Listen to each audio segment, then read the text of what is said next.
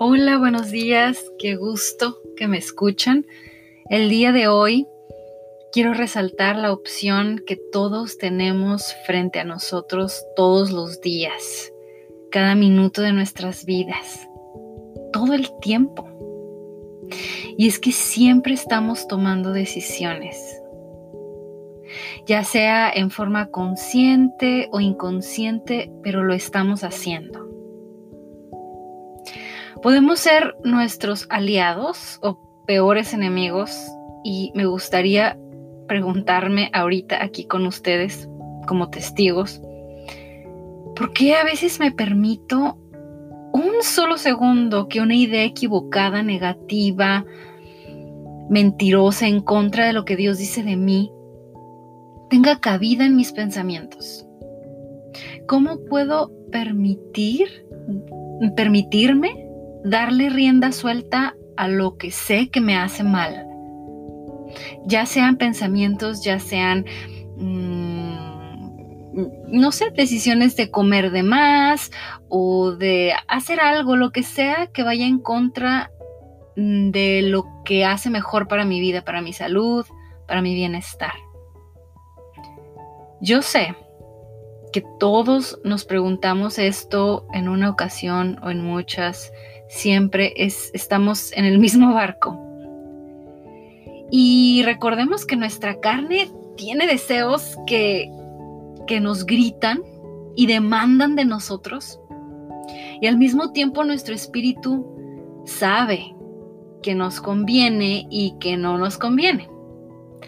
Cada vez que dejamos de lado ese grito carnal y obedecemos a la voz del espíritu, yo en mi opinión, considero que batallas espirituales determinantes para nuestra vida son alcanzadas en esos momentos, en esos momentos X cotidianos que tal vez no les damos tanta importancia, pero lo son.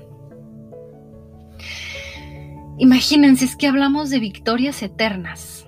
Y yo sé que suena a lo mejor muy exagerado, pero cuando en muchos años sumamos un paso a la vez, puede ser un gran camino recorrido y, esas pequeñas decisiones, no sé, a mí también me gusta ese, ese, ese, esa costumbre de celebrarme esas pequeñas batallas y las grandes batallas, pero las pequeñas también.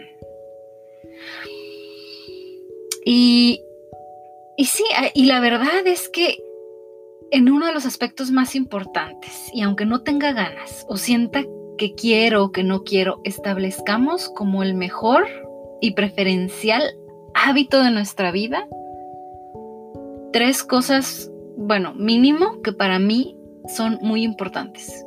Leer nuestra Biblia, alabar a Dios, tener ese momento con Dios personal, apartados de todo, de las distracciones y orar con Dios, hablar con Él agradecerle, tomar ese tiempo de agradecer, porque es que son muchísimas cosas que podemos agradecerle, pero no me, no me quiero desviar y hacer más, más largo este episodio.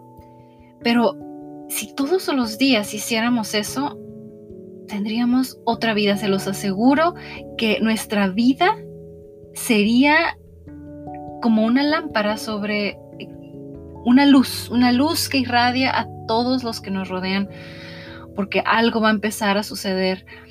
Al hacer esto, no estás cumpliendo un requisito. Ay, con esto me estoy portando bien, ya voy a ser salvo, ya voy a tener lo que siempre he querido porque me estoy portando bien. Un, pensamiento así como medio aniñado. Lo que estamos haciendo es que estamos enriqueciendo nuestra alma con amor y con poder. Con poder hacer. Yo creo que esto es lo que nos hace ganar esas pequeñas batallas carne, espíritu de las que hablaba antes. Pienso que tiene mucho que ver. Pienso que podemos tratar nosotros de correr una carrera lo mejor que podamos, pero y luego hay otras personas que corren una carrera simplemente sin pensar, están corriendo y la terminan mejor porque ya se convirtió en un en una segunda en, un en su instinto, ya no tratan, ya corren sin, sin pensar que están corriendo y empiezan a disfrutar la carrera.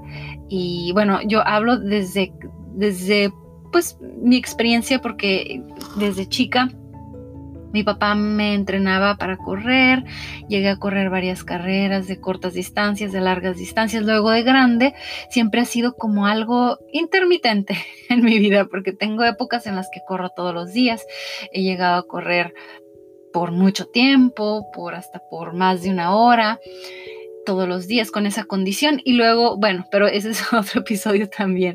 Lo que quiero decir ahorita es que el, el correr, el, el, así, correr para hacer ejercicio en las calles, ese práctica, la práctica de correr, se me hace bien, se me hace perfecta para ejemplificar lo que les platico de esta como lucha entre el espíritu y la carne. Porque cuando estás corriendo, que sientes que ya no puedes, todo tu cuerpo te dice, párate, no no, no, puedo más, no puedo respirar, me duele todo, siento que me voy a morir. Y me acuerdo que leí en un libro de, correr, que se llamaba El placer de correr, se llama El placer de correr. Y leí una parte que me, wow, me ayudó muchísimo. Y decía el escritor, cuando estás corriendo y quieres seguir corriendo y no puedes más, todo tu cuerpo te está diciendo que te detengas, empieza a observar tu cuerpo en todas esas partes que, están haciendo como un, algarabía de que pares. Por ejemplo, me empezaba a observar mi respiración. A ver, ¿cómo está mi respiración? Estoy, ¿puedo seguir respirando así, corriendo así? Sí, sí puedo, o sea, sí, puedo sostener, sí lo puedo sostener, ok, sigue respirando y corriendo al mismo tiempo. Lo que dices que te duele de tus muslos, donde los muslos siento que están cansados, ok, es un cansancio, entiendo, es un cansancio, pero es un cansancio que puede sostener más tiempo. Y entonces veía que sí. Observaba el dolor donde estaba localizado y la magnitud del dolor y, lo observaba y le daba tiempo y, tomaba la decisión. Sí, sí puedo. Sí puedo sostenerlo más tiempo. O sea, sí, sí es incómodo, pero no duele tanto.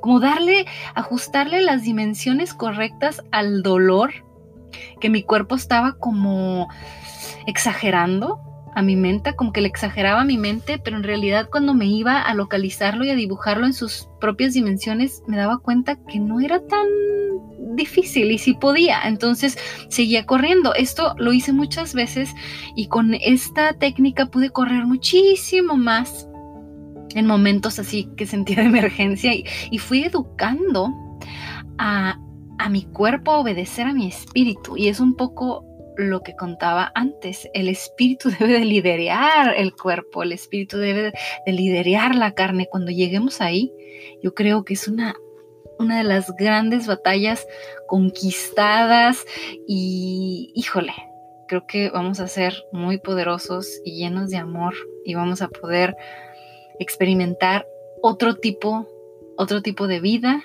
y de relación con Dios y es un crecimiento muy hermoso. Y, es que es cierto, recordemos las prioridades que le acomodamos a la vida determinan mucho el tipo de, de vida. Si nos detenemos a observar qué tipo de hábitos estamos formando con el diario vivir y hacemos pequeños ajustes graduales, poquito a poquito, estoy segura que todo es posible. Lo que es mejor siempre con nuestra arma secreta, la llave maestra, el secreto revelado, ya revelado, ya no es un secreto. Sin embargo, tristemente, a veces desapercibido, muchas veces. Qué triste. Jesús en nuestro corazón. Él es quien hace posible que cambien nuestros esquemas mentales, nuestros deseos, nuestras metas, nuestros pasos. Él salva, Él libera, Él nos limpia, Él nos restaura, nos ayuda, nos sana, nos imprime fuerzas y mucho, muchísimo más. No hay nada imposible para Dios.